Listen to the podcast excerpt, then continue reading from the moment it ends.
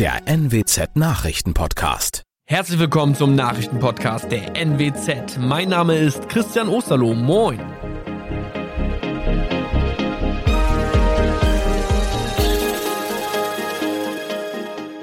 Und das sind die Themen des Tages. Aufatmen in Oldenburg. Joe lebt. Schuss fällt bei Familienstreit in Zetel. Drei Verletzte. Und VfB Oldenburg drückt im Testspielauftakt gegen Werder Bremen aufs Gas. Der vermisste achtjährige Joe aus Oldenburg wurde gefunden. Eine Woche lang suchten freiwillige Helfer, Polizei und Feuerwehr in und um Oldenburg nach dem Jungen. Ein Hinweis am Samstagmorgen führte zum Auffinden des geistig behinderten Jungen.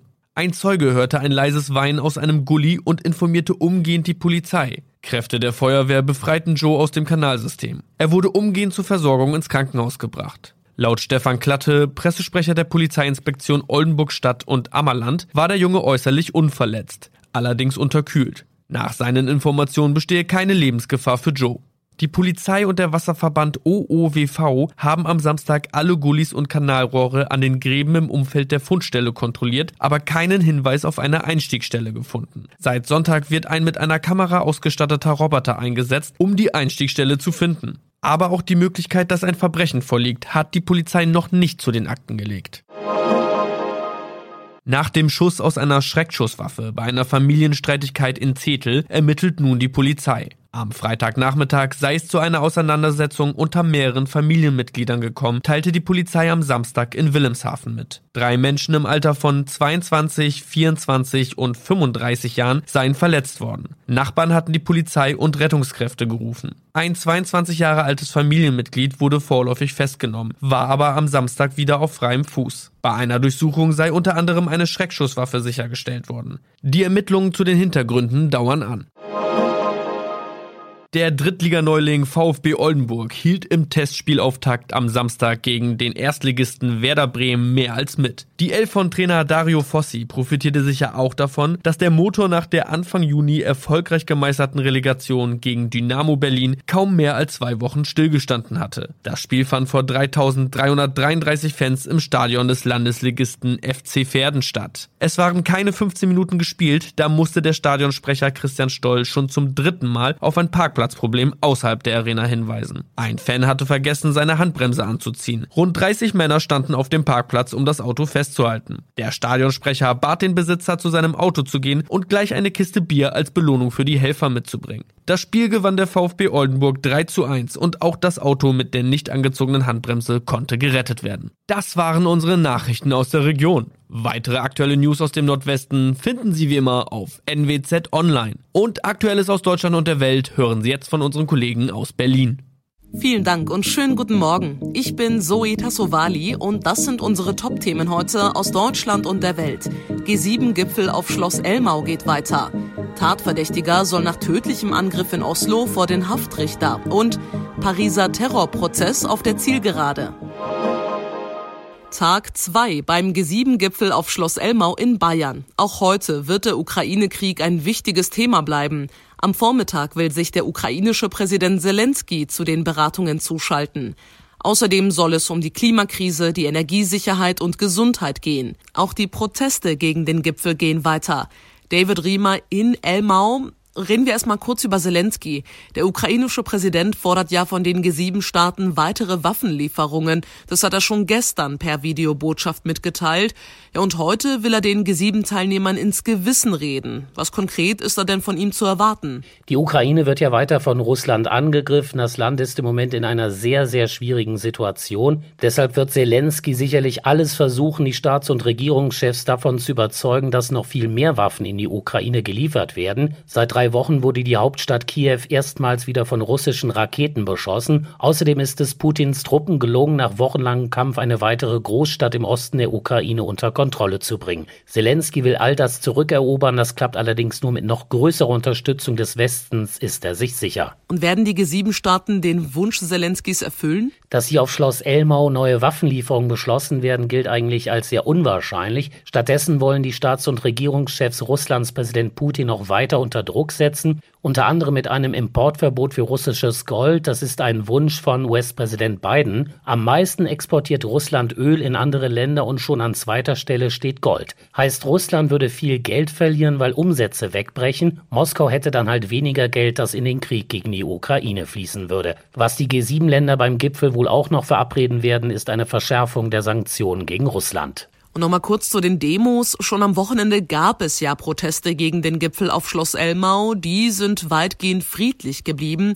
Heute, an Tag zwei der Beratungen, was ist da geplant an Demos? Ja, am Vormittag ist ein Sternmarsch zum Schloss Elmau geplant. Das heißt, Demonstranten wollen über mehrere Routen an das Luxushotel rankommen. Das Schloss ist aber so gut abgeriegelt, als Normalsterblicher kommt man da so gut wie überhaupt nicht ran. Insgesamt sind hier in der Region 18.000 Polizisten im Einsatz. Es sollen aber zumindest einige wenige Demonstranten in die Nähe der Staats- und Regierungschefs gelassen werden. Stand jetzt will die Polizei maximal 50 Personen Personen zumindest in Sichtweite des Schlosses bringen, damit die eine Kundgebung abhalten können. Klar, die müssen vorher natürlich ordentlich gecheckt werden. Viele haben schon gesagt, das machen wir nicht mit. Das hat mit einer Demonstration nichts mehr zu tun. Nach dem mutmaßlichen Anschlag am Wochenende in Oslo soll der Tatverdächtige heute dem Haftrichter vorgeführt werden. Er soll in der Nacht zum Samstag rund um eine beliebte Schwulenbar zwei Menschen erschossen haben. Mehr als 20 wurden verletzt. Sigrid Harms in Oslo. Weiß man inzwischen mehr zum Motiv des Täters? Ähm, ja, der Mann hat sich dazu nicht geäußert, aber es wird natürlich viel spekuliert. Also, dass er einen Tag vor der Pride-Parade auf die Besucher einer Schwulenkneipe gezielt hat, lässt ja ein schwulenfeindliches Motiv vermuten. Der norwegische Sicherheitsdienst glaubt, dass der Mann politische Motive hatte, denn er war vorher in Kontakt mit einem bekannten Islamisten. Erst im Mai war er von der Polizei verhört worden, doch da hatte man nicht erkannt, dass er gefährlich werden könnte. Es wird aber auch untersucht, ob er psychisch krank ist. Sigrid, Norwegen ist ja eigentlich ein friedliches Land, aber immer wieder passieren solche Angriffe von Einzeltätern. Wie geht die norwegische Gesellschaft damit um? Ja, das ist wirklich furchtbar und viele in Oslo sind darüber sehr verzweifelt. In der Rosenkranzgarte, wo alles passierte, waren viele auch gestern noch in Tränen aufgelöst. Sie sind geschockt, dass ein Angriff auf Lesben und Schwule in einer so liberalen und modernen Gesellschaft überhaupt möglich ist.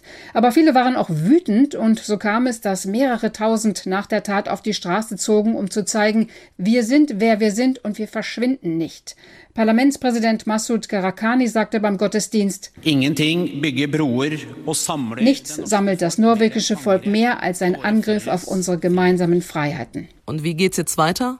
Ja, der mutmaßliche Täter, ein 42-jähriger Mann mit norwegischer Staatsbürgerschaft, der aus dem Iran kommt, er wird heute dem Haftrichter vorgeführt. Bisher wollte er ja nicht mit der Polizei reden. Sein Motiv bleibt also ein zentrales Thema der Ermittlungen. Ansonsten muss man sagen, das Leben geht weiter. Zwei der betroffenen Kneipen in der Rosenkranzgarte wollten gestern Abend schon wieder öffnen und die Organisatoren der Pride-Parade, die sprechen sicherlich über ein neues Datum, denn eins ist klar, die Pride ist nicht aufgehoben, sondern sondern nur aufgeschoben. Der Prozess um die Pariser Terrornacht von 2015, in der 130 Menschen ermordet wurden, geht zu Ende nach fast zehn Monaten.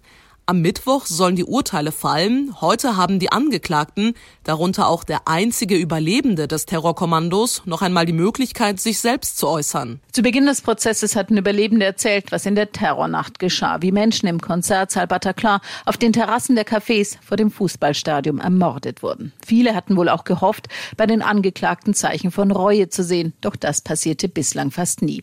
Die Staatsanwaltschaft hat lange Haftstrafen gefordert, lebenslang für den Hauptangeklagten Salah Abdel Islam, der als Mitglied des Terrorkommandos in Paris war. Er und die anderen Angeklagten haben heute das letzte Wort vor den Urteilen am Mittwoch. Dorther fängt beinahe Paris. Der Flug wird gestrichen, der Koffer verschwindet, das Hotel ist eine reine Katastrophe und der Mietwagen gibt den Geist auf. Im Sommerurlaub kann einiges schiefgehen und deshalb wollen wir heute in unserem Tipp des Tages darüber sprechen, welche Rechte wir eigentlich dabei haben und wie wir uns verhalten sollten. Carolina Voital vom Europäischen Verbraucherzentrum Deutschland. Welche Rechte habe ich, wenn mein Flug ausfällt? Bei einer Stornierung ähm, können Sie wählen, ob Sie die Erstattung des Flugpreises möchten, äh, natürlich vollumfänglich, oder aber einen Ersatzflug, also sprich alternativ zu Ihrem Ziel transportiert werden möchten. Was wäre denn sinnvoller? Die Erstattung kann tatsächlich lukrativ sein, wenn äh, tagesaktuell die Flüge vielleicht sogar im Preis gesunken sind. Ähm, wir sehen aber auch, der Markt ist im Moment sehr eng. Es gibt sehr viel weniger Flugverbindungen als vor Corona.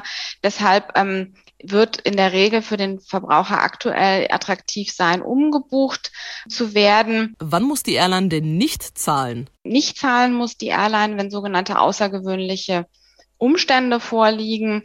Das ist ähm, dann zum Beispiel der Fall, wenn das Wetter nicht mitspielt oder wirklich Umstände eintreten, die völlig außerhalb der, des, der Kontrolle der, der Airline liegen. Okay, dann der Klassiker. Ist mir auch schon mal passiert. Das war wirklich ein Albtraum. Ich bin am Urlaubsort angekommen, aber der Koffer nicht. Welche Rechte habe ich denn da, Frau Voital? Melden Sie das sofort. Verlassen Sie den ähm, Flughafen nicht, äh, ohne sich an den Airline-Schalter oder aber an so einen Lost and Found Schalter gewendet äh, zu haben. Wichtig ist, dass Sie einen PIR bekommen, einen Property Irregularity Report. Das heißt, einen Nachweis darüber, dass es hier Probleme mit Ihrem Gepäck gab. Und selbstverständlich dürfen Sie, wenn Sie ohne Klamotten dastehen, Noteinkäufe tätigen. Hier gilt aber nur wirklich, was notwendig ist und auch nur äh, zu moderaten Preisen. So, wir müssen heute alle gemeinsam Daumen drücken, aus dem Fenster schauen und hoffen, dass das Wetter gut wird. Denn dann wissen wir, wie das Wetter in diesem Sommer wird. Ist doch klar. Eine alte Bauernregel zum Siebenschläfertag heute ist es. Doch äh, hat die Legende tatsächlich etwas mit dem Wetter oder dem Tier zu tun? Mona Wenisch, was sagst du dazu? Nein, also mit dem grauen kleinen Nagetier hat der Siebenschläfertag nichts zu tun. Es geht vielmehr um sieben Menschen, die der Legende nach wegen ihres Glaubens verfolgt wurden. Die Männer flohen in eine Höhle und wurden dort eingemauert.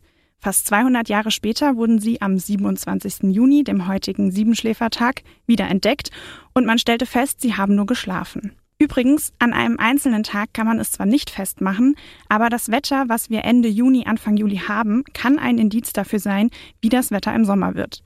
Laut Meteorologen liegt die Wahrscheinlichkeit, dass das zutrifft, bei etwa 70 Prozent. Na dann hoffe ich persönlich auf viel Sonne und angenehm warme Temperaturen heute. Danke, Mona. Und soweit das Wichtigste zum Start in die neue Woche. Ich bin Zoe Tassovali und wünsche Ihnen einen schönen Tag. Bis morgen.